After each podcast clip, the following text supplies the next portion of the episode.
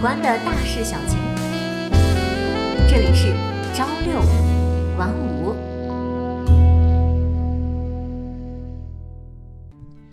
朋友你好，欢迎收听朝六晚五晚间新闻。今天是二零一九年三月二十四号，星期日，让我们一起来盘点一下今天的大事小情。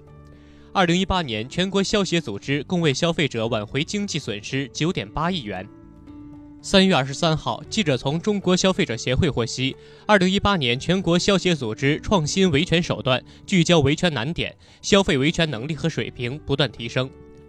二零一八年，全国消协组织共受理消费者投诉七十六点二万件，解决五十五点六万件，为消费者挽回经济损失九点八亿元。其中，中消协直接接听投诉咨询电话四千四百人次，处理消费者各类投诉九百一十人次。中消协继续推进电商消费维权直通车建设，入驻大型电商企业增至二十四家，使用直通车平台消协组织近六百个。截至去年十二月，平台共处理投诉案件五千零四十四件，纠纷解决效率明显提升。定期公布投诉统计分析报告和专项投诉分析报告，引起社会各界广泛关注。持续倡导推进线下七日无理由退货承诺活动。提高了经营者参与度和消费者的认可度。多地消协组织推进投诉对接机制和新媒体投诉平台建设。据了解，二零一九年，中消协将重点做好大力推进消费教育和维权舆论引导，提升消费纠纷解决效率，深入开展公益诉讼实践等六方面工作。科创板受理企业名单刷屏，公募基金抄底不追高。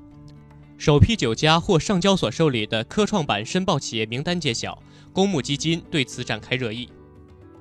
公私募基金在关注企业质地的同时，也给出了具体的估值指引。业内人士预计，首批科创板企业除了带来当前 A 股相关影子股的投资机会，科创优质科技公司的估值提升也值得期待。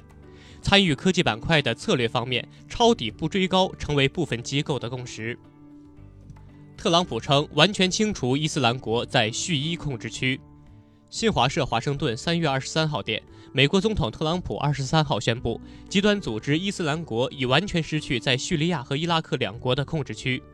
特朗普在白宫当天发表的声明中说，由伊斯兰国在叙伊建立的所谓哈里发国已经百分之百被清除。未来美国将继续警惕伊斯兰国势力，协同盟友打击极端恐怖分子。分析人士认为，即使伊斯兰国在叙利亚的所有据点被清除，其残余势力仍会在叙利亚东部沙漠地带活动，一些成员藏身民间，继续伺机发动袭击。伊斯兰国仍构成安全威胁。伊斯兰国2014年6月宣布建立所谓哈里发国，曾控制伊拉克西部、北部以及叙利亚北部、东部和中部大片土地。二零一四年八月，美国开始对伊拉克境内伊斯兰国目标实施空袭。当年九月，将空袭范围扩大至叙境内，并发起组建打击伊斯兰国的国际联盟。伊拉克政府在二零一七年底宣布，政府军已收复伊斯兰国在伊控制的所有领土，伊拉克取得打击伊斯兰国的历史性胜利。根据联合国的一份报告，目前在伊拉克和叙利亚的伊斯兰国成员仍多达一点八万人。国务院本周提醒来了，这几件事儿你一定得知道。注意，这些人的个人所得税政策公布了。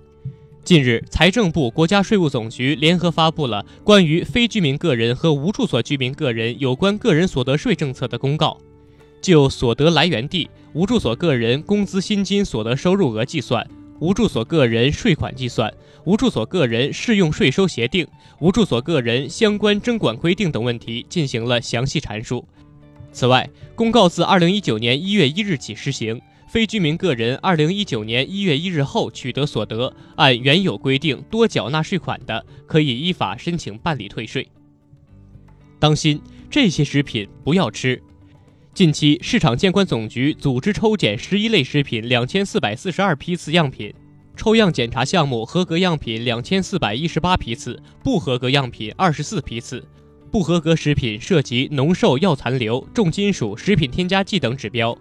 其中不合格食品包括广西壮族自治区南宁市兴宁区昆仑大道一百六十九号金桥江南果菜交易中心综合区一百九十五档位销售的沙甲，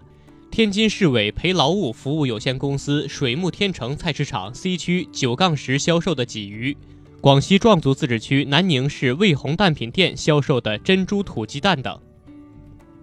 警惕，预防这六种春季传染病。